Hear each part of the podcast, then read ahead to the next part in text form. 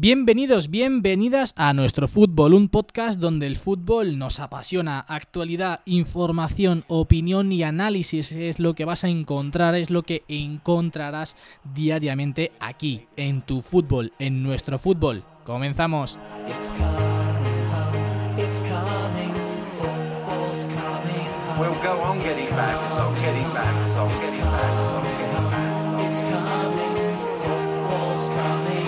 Muy buenas a todos, bienvenidos al primer podcast daily de nuestro fútbol. Estamos a 24 de octubre y vamos con las noticias más destacadas que se dieron ayer en el mundo del fútbol. Evidentemente fue miércoles y hubo jornada de Champions, por lo tanto los más destacables fueron los resultados que se dieron en los partidos de la jornada de ayer. Pero antes vamos con eh, los saludos, con las bienvenidas a mis dos contertulios de hoy, Jaime y Jorge. Muy buenas, Jaime.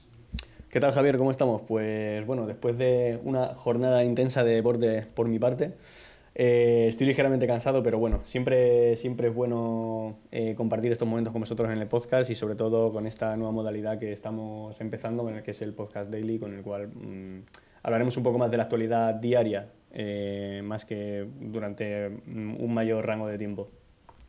Sí, señor. También tenemos a Jorge. Muy buenas, Jorge. Muy buenas a todos. espero que este nuevo formato que traemos de podcast eh, os guste y os sirva para ponerlo un ratito cuando vais a trabajar, cuando volvéis del trabajo o simplemente tomando un café. Y bueno, vamos a hablar un poquito de la actualidad, rápido y conciso, que tengo esa misma eh, hoy que mañana, porque lo está grabando por la noche, y, y a ver si se da bien.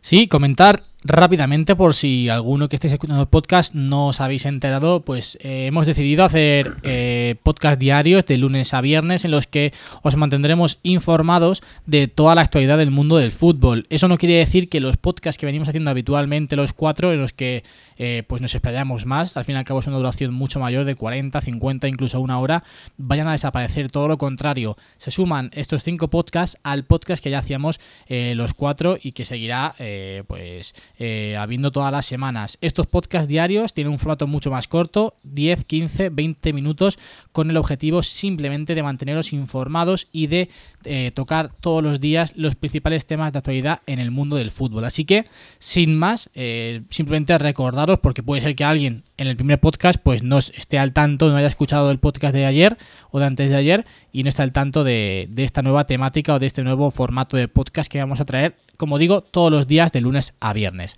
Así que vamos con la actualidad que la rige pues la Champions League, porque ayer miércoles tuvimos de nuevo jornada de Champions y vamos a repasar rápidamente los resultados de, ayer, como digo. Ajax 0, Chelsea 1, eh, Leipzig 2, Zenit 1, Benfica 2, Lyon 1, Genk 1, Liverpool 4, Inter 2, Borussia Dortmund 0, Lille 1, Valencia 1, Salzburgo 2, Nápoles 3 y Slavia de Praga 1. Fútbol Club Barcelona 2. Eh, si os parece, comenzamos pues viendo un poco la victoria del Barça, una victoria bastante sufrida, Jorge. Sí, bueno, el Barça que ha empezado marcando Messi minuto 2 del partido, eh, no me ha dado ni tiempo a ver el, gol, porque cuando bajo de estudiar ha encendido la tele y ya estaban acelerando el gol, y hoy le toca al Barça, parece, eh, dar un golpecito encima de la mesa fuera de casa. Por lo tanto, bueno, eh, estoy viendo aquí cara de sorpresa, no sé por qué.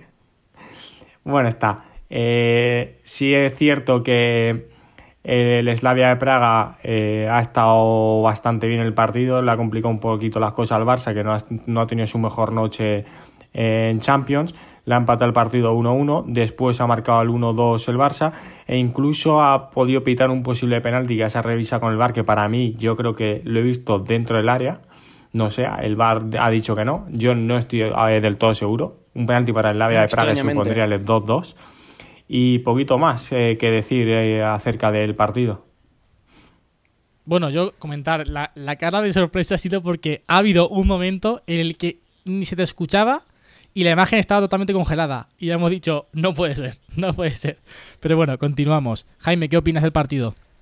Bueno, eh, yo he de decir que he estado viendo el Inter de Milán Borussia Dortmund, entonces no he estado viendo este partido, pero por lo que mm, he estado leyendo mientras que veía, mientras que veía el Inter eh, y lo que me han estado comentando, mm, mm, debe ser que no ha sido un buen partido del Barça, a pesar de haber ganado fuera de casa y demás, que siempre, bueno, siempre es bueno en Champions sobre todo y más estos puntos que no pueden dejarse atrás con equipos más flojos, vamos a decir, sobre todo en el grupo que tiene el Barça. Eh, bueno, eh, parecía que el Barça había despegado un poco más en, a raíz de la jornada anterior, que había hecho un buen partido contra el Eibar y demás.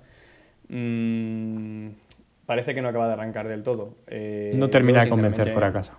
Claro, yo sinceramente me alegro y espero que siga así, pero bueno, no sería raro, he de decir que sería raro, porque con la plantilla que tiene, las estrellas que tiene y la calidad infinita, pues bueno, eh, sería muy de extrañar, como he dicho, que, no, que no espabile con el, con el tiempo. Y bueno, hacer un comentario un poco, eh, espero ver en las noticias eh, el posible penalti a favor del contrincante del Barça, pero a lo mejor no lo veo porque, bueno... Bastante le he dicho, Javier. No suele, no, suele interesar.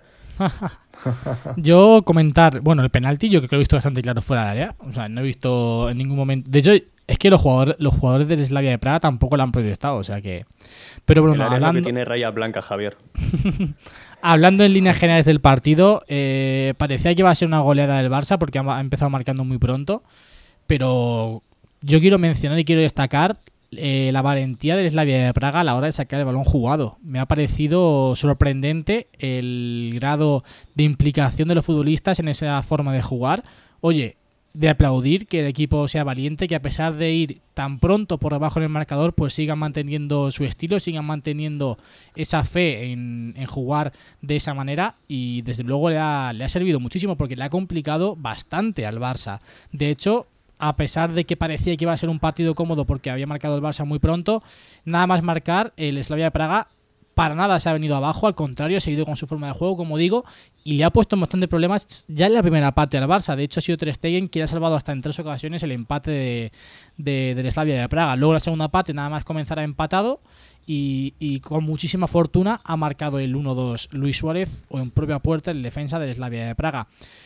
Creo que el Barça jugando con fuego, jugando con fuego fuera de casa, no cierra los partidos. Hoy también es cierto que ya en los últimos minutos ha tenido varias ocasiones para marcar y para sentenciar el encuentro. No ha estado muy fino porque hasta Leo Messi ha tenido una acción bastante rara en él en la que ha fallado un pase muy muy claro hacia Luis Suárez. Luis Suárez que sigue...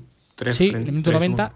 Luego Luis Suárez también ha tenido otra que creo que ha sido demasiado previsible, el disparo que ha hecho y bastante flojo no sé, no me acaba de convencer el, el, Barça, sobre todo fuera de casa. En casa sí que da una imagen pues bastante eh, certera de lo que de lo que todos pensamos que es el Barça, pero fuera de casa eh, sigue sin convencer. También hay que destacar el ambiente que había hoy en el estadio era brutal, un estadio en el que curiosamente Jorge y yo estuvimos hace dos veranos allí viendo un derby de, de Praga. Un estadio que ha apretado muchísimo, sobre todo al final. La gente estaba súper, súper volcada. Sí, vimos el derby. Y, el estadio hoy, como digo, muy, muy volcado también. Pues ha propiciado que el Barça estuviera más incómodo, que los jugadores de Slavia de Praga si viniesen mucho más arriba.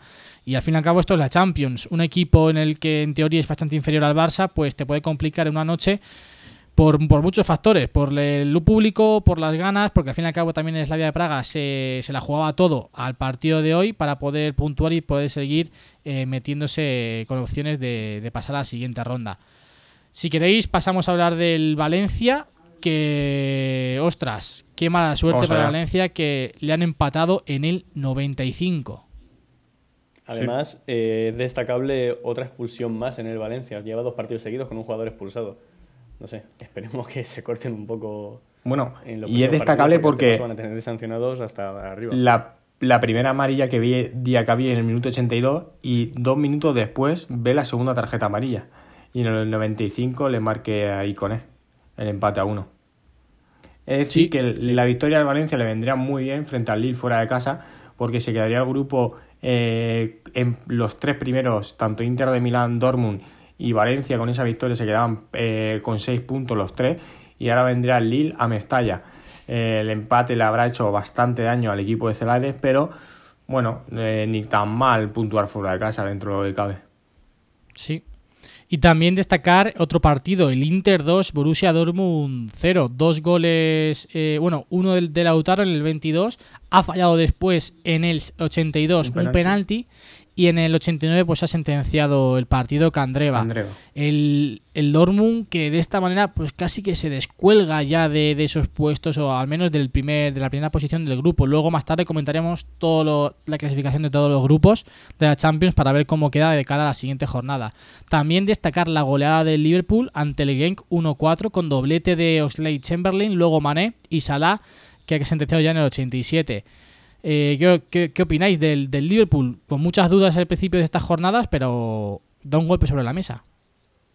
Sí, eso he visto. Eh, al principio ha llegado, de hecho, al descanso de la primera parte 0-1 únicamente. Parecía que, bueno, que iba a tener un partido un poco, o sea, no tan sencillo como el que parecía que podría tener.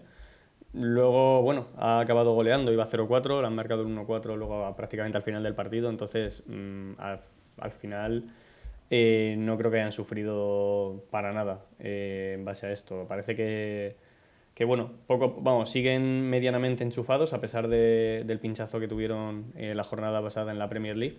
Y bueno, mm, vamos a, vamos a suponer que un pinchazo lo tiene cualquiera y que, en fin, mm, que, que les aguanten los jugadores toda la temporada, que es lo que tienen que hacer, porque los recambios que tiene el Liverpool, como ya hemos hablado muchas veces, eh, no son tan potentes como pueden ser, por ejemplo, los del City, que lo tienen ahí tanto en la Premier como en Champions, le puede revalidar, como ya sabemos, el título. Bueno, el Liverpool sí, eh, ganando al descanso 0-1. He de decir que yo creo que el, el, campo, ganar en campo del, del Ken no tiene que ser nada fácil y si no decírselo al Nápoles que empató a cero en su campo y de hecho el Nápoles es el que lidera lidera este grupo. Y ha ganado eh, 2-3 al Salzburgo. Y del Salzburgo quiero, quiero destacar que Haaland ha, ha vuelto a marcar dos goles. Eh, y con esto lleva una racha goleadora mejor que la que hablamos en el podcast anterior eh, de, de, Lewandowski, el, el joven de Haaland. Sí, señor. Y también sorprendente, al menos bajo mi punto de vista, la victoria del Chelsea en Holanda frente al Ajax 0 goles a 1, gol de Batshuayi en el 86, una victoria agónica del Chelsea. Creo que le viene también muy muy bien a este Chelsea esta victoria allí en Holanda. Sí, de hecho, si no, si no recuerdo mal, o vamos, si no corrígeme si me equivoco, Javier, ahora mismo el grupo está bastante apretado, ¿verdad? El Ajax, Chelsea, Valencia. Sí, de hecho, si queréis, pasamos a, a ver la clasificación de los grupos ya. Bueno, déjame un momentito que comente rápidamente el Inter Dortmund, ¿vale? Que he estado viéndolo y mm, vuelvo a repetir que la salida de balón del Inter me parece espectacular. O sea, yo no lo tenía. O sea, igual que en el partido contra el Barça, me pareció muy, muy, muy buena. Eh, en este partido vuelvo a decir lo mismo. También he de decir que el Dortmund ha apretado poco para lo que para lo que podía haber hecho. Es más, si hubiese ganado, hubiese puntuado al menos, eh, hubiese tenido un colchón bastante considerable frente al Inter. Y ahora el Inter se mete más en los puestos, a pelear un poco más en la clasificación eh, gracias a esta victoria. Sí, la verdad que todos estamos esperando mucho más del Dortmund esta temporada y no está, y no está siendo así. Pasamos a ver, Jorge, sí, dime. No, permitirme corregir eh, que no sé si he dicho que el Valencia estaba con el Inter de Milán y con el Dortmund en el grupo, no sé si lo he dicho eso, eh, si lo, he dicho, corrijo, está, está con el Ajax y con el Chelsea. El partido de Ajax-Chelsea, un partido muy dividido, con llegada de ambos equipos y que al final ha resuelto Batshuayi en el minuto 86 eh, con un tiro cruzado, eh, marcando el 0-1. Es decir, que la celebrado bastante bien. Pues sí, si te parece, si os parece, vamos ya con, con la clasificación de los grupos. en general, grupo, todos los grupos de la Champions, no solamente los que se ha disputado en la jornada de ayer miércoles. Vamos con el grupo A. PSG es quien lidera este grupo con 9 puntos, segundo Real Madrid con 4, tercero el Brujas con 2 y cuarto Galatasaray con 1 punto. En el grupo B es líder el Bayern de Múnich con 9 puntos, 3 de 3 victorias, Tottenham con 4 es segundo, Estrella Roja con 3 puntos y Olympiacos con un solo punto. Grupo 0, lidera el Manchester City con 9 puntos también, 3 de 3. Dinamo de Zagreb es segundo con 4, empatado con el Shakhtar Donetsk que también tiene 4 y ningún solo punto tiene el Atalanta. En el grupo D, el grupo de Atlético de Madrid, muy empatados, eh, muy parejos es la Juve líder con 7 puntos y el Atlético Madrid es segundo con los mismos puntos. Es, la Juve primero por esa diferencia de goles. El tercero es el Lokomotiv de Moscú con 3 puntos y el Bayer Leverkusen tiene 0, es cuarto. Grupo E, Nápoles es quien lidera con 7 puntos, segundo Liverpool con 6, tercero Salzburgo con 3 y cuarto el Genk con tan solo un punto. El grupo del Barça, el grupo F, que es precisamente el Barça quien lo lidera con 7 puntos de 9 posibles. El Inter es eh, segundo con 4, le saca 3 el Barça y el Dortmund también es tercero pero también con 4 puntos. El Slavia de Praga cierra este grupo con tan solo un puntito. El grupo G lo lidera el, Leipzig con 6 puntos, el Zenit es segundo con 4, el Lyon también tiene 4 que es tercero y el Benfica con 3. Este es uno de los grupos más igualados de esta Champions y cerramos con el grupo H, el grupo del Valencia, que lo lidera en este caso el Ajax con 6 puntos, empatado a punto también con el Chelsea que lleva 6 que es segundo y el tercero es el Valencia con 4 con cuatro puntos. Eh, último de este grupo, el Lille con tan solo un punto. Aquí ya vemos como Ajax, Chelsea y Valencia están muy muy empatados. Eh, Ajax y Chelsea con 6 y Valencia con 4 puntos. La verdad que se queda todo bastante eh, encaminado para muchos equipos. El Barça lo tiene casi hecho porque el próximo partido juega contra el Slavia de Praga. Si se produce un empate entre Inter y Dortmund, pues casi que el Barça estaría, creo que matemáticamente clasificado. Si os parece, pasamos a hablar de una parte que no nos gusta mucho, que es hablar de lesiones. Y es que Lucas Hernández ayer en el partido del Bayern de Múnich se lesionó de, gravedad. Parece, parece, ser que tiene eh, rotura o una rotura parcial del ligamento interno de su tobillo derecho y puede estar de baja todo lo que resta de año. Una lesión que desde luego pues no le viene nada bien al Bayern de Múnich que tampoco es que vaya sobrado de efectivos y de jugadores top como sí que es Lucas Hernández. Sí, sobre todo a un jugador tan joven, algo que le pase una lesión de ese estilo, bueno, en general a todos los jugadores jóvenes que les pasan lesiones tan, tan prolongadas, como quien dice, tiene que ser un golpe moral, bueno, y algunos de, este grupo, justo de este podcast, lo sabéis perfectamente, tiene que ser un golpe moral bastante duro y, y, sí, la verdad que, bueno, obviamente mucho ánimo para, para todo aquel que tenga que sufrir este tipo de, de lesiones y y que tenga que luchar contra ellas, como quien dice. Sí, yo creo que llega en el peor momento para el Valle porque ya si tenían unos días, un, ya unos meses un poco extraños, eh, se viene, realizan el fichaje y se te lesiona y se te va a lesionar para toda la temporada, van a tener que buscar un recurso para, para la banda derecha o un suplente. ¿eh? Y bueno, sí, bastante, bastante complicado. Pues sí, pues sí.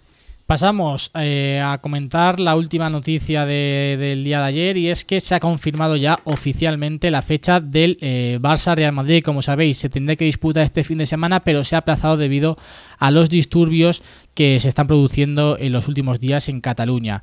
Finalmente, este Barça-Real Madrid se disputará el 18 de diciembre, fecha ya oficial Así que podremos disfrutar de este Barça Real Madrid. Lamentablemente tenemos muchas ganas de verlo este fin de semana, pero bueno, habrá que esperar hasta el 18 de diciembre. ¿A quién, pensáis que le beneficia más este cambio, este cambio de fecha? Jaime.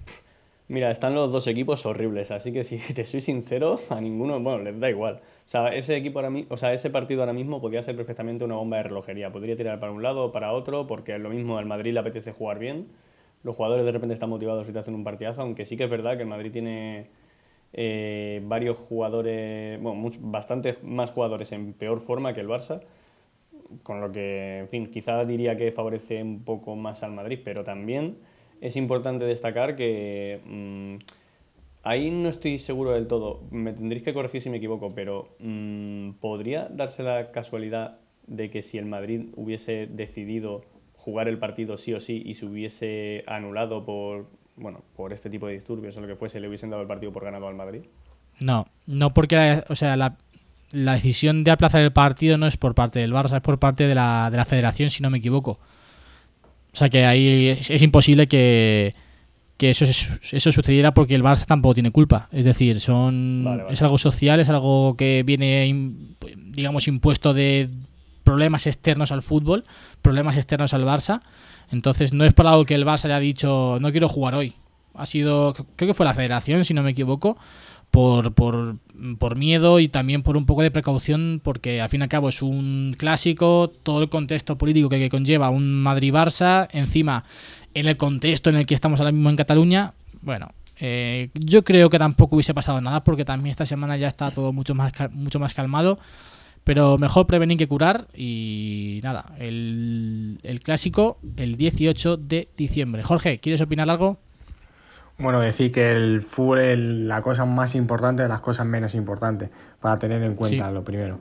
Eh, después decir que no le viene bien, al primero que no le viene bien eh, yo creo que es al fútbol español.